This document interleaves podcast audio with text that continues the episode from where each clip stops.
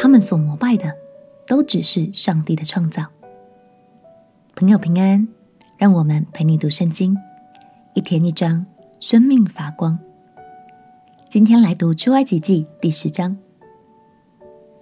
前面我们看到埃及因为法老的固执，已经经历了七个灾害。其实这些灾害的目的，除了在使法老放走以色列人之外，还有一个特别的含义。当时的埃及人崇拜巫术，还有法术，甚至还会把太阳、青蛙、苍蝇，还有牛等等这些，都当作膜拜的对象。而透过这些灾害现象，例如蛙灾和蝇灾等等，便让他们知道，他们所膜拜的并不是真正的神，那些都只是上帝的创造，所以当然无法保护他们。是不是很有意思呢？让我们继续来读《出埃及记》第十章。《出埃及记》第十章，耶和华对摩西说：“你进去见法老，我使他和他臣仆的心刚硬，为要在他们中间显我这些神迹，并要叫你将我向埃及人所做的事和在他们中间所行的神迹。”传于你儿子和你孙子的耳中，好叫你们知道我是耶和华。摩西、亚伦就进去见法老，对他说：“耶和华希伯来人的神这样说：你在我面前不肯自卑，要到几时呢？容我的百姓去，好侍奉我。你若不肯容我的百姓去，明天我要使蝗虫进入你的境内。”遮满地面，甚至看不见地，并且吃那冰雹所剩的和田间所长的一切树木。你的宫殿和你众臣仆的房屋，并一切埃及人的房屋，都要被蝗虫占满了。自从你祖宗和你祖宗的祖宗在世以来，直到今日，没有见过这样的灾。摩西就转身离开法老出去。法老的臣仆对法老说：“这人为我们的网罗，要到几时呢？容这些人去侍奉耶和华他们的神吧。埃及已经败坏了，你还不知道吗？”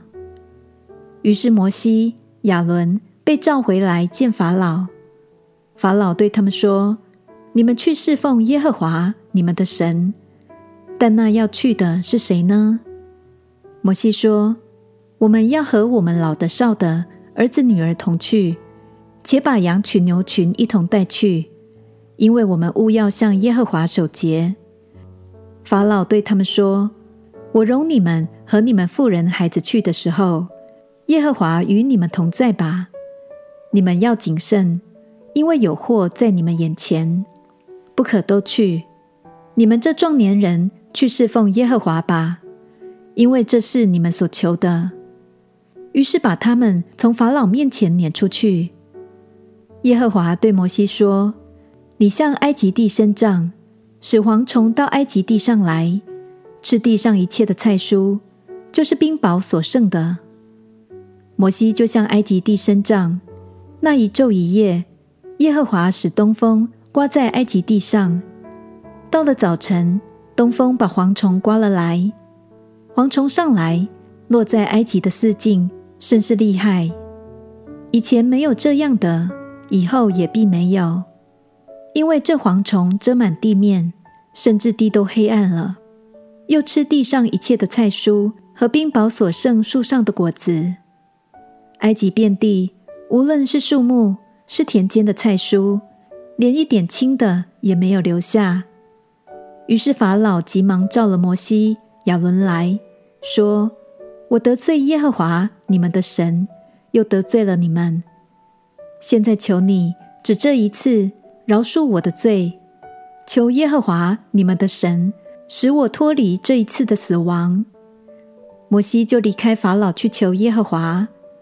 耶和华转了极大的西风，把蝗虫刮起，吹入红海，在埃及的四境连一个也没有留下。但耶和华使法老的心刚硬。不容以色列人去。耶和华对摩西说：“你向天伸杖，使埃及地黑暗，这黑暗似乎摸得着。摩西向天伸杖，埃及遍地就乌黑了三天。三天之久，人不能相见，谁也不敢起来离开本处，唯有以色列人家中都有亮光。法老就召摩西来说：“你们去侍奉耶和华，只是你们的羊群牛群要留下，你们的妇人孩子可以和你们同去。”摩西说：“你总要把祭物和燔祭牲交给我们，使我们可以祭祀耶和华我们的神。我们的牲畜也要带去，连一蹄也不留下，因为我们要从其中取出来。”侍奉耶和华我们的神，我们未到那里，还不知道用什么侍奉耶和华。但耶和华使法老的心刚硬，不肯容他们去。法老对摩西说：“你离开我去吧，你要小心，不要再见我的面，因为你见我面的那日，你就必死。”摩西说：“你说得好，我必不再见你的面了。”经过了一次又一次的灾害，法老开始谈条件，要以色列的妇女、孩子和牲畜留下来，好确保出去的以色列人会再回到埃及。但我们可以看到摩西一点也不妥协，坚持要带着一切离开埃及。还记得之前我们提到的埃及，就好像是我们生命中不好的生活习惯和环境吗？鼓励你，当我们决心要脱离这样的环境时，就让我们学习像摩西一样，没有妥协的余地，不留下任何会让自己再度回头的机会。相信神正在这条路上陪着你，也会帮助你战胜一切，全身而退哦。我们一起来祷告，亲爱的耶稣，求你帮助我。脱离一切不好的环境与习惯，在过程中战胜阻碍，不留下任何回头的机会。我的生命也要完全被更新。祷告奉耶稣基督的圣名祈求，阿门。祝福你，每一次读神的话语都能够越读越坚定，让上帝帮助你走出生命的埃及。陪你读圣经，我们明天见。耶稣爱你，我也爱你。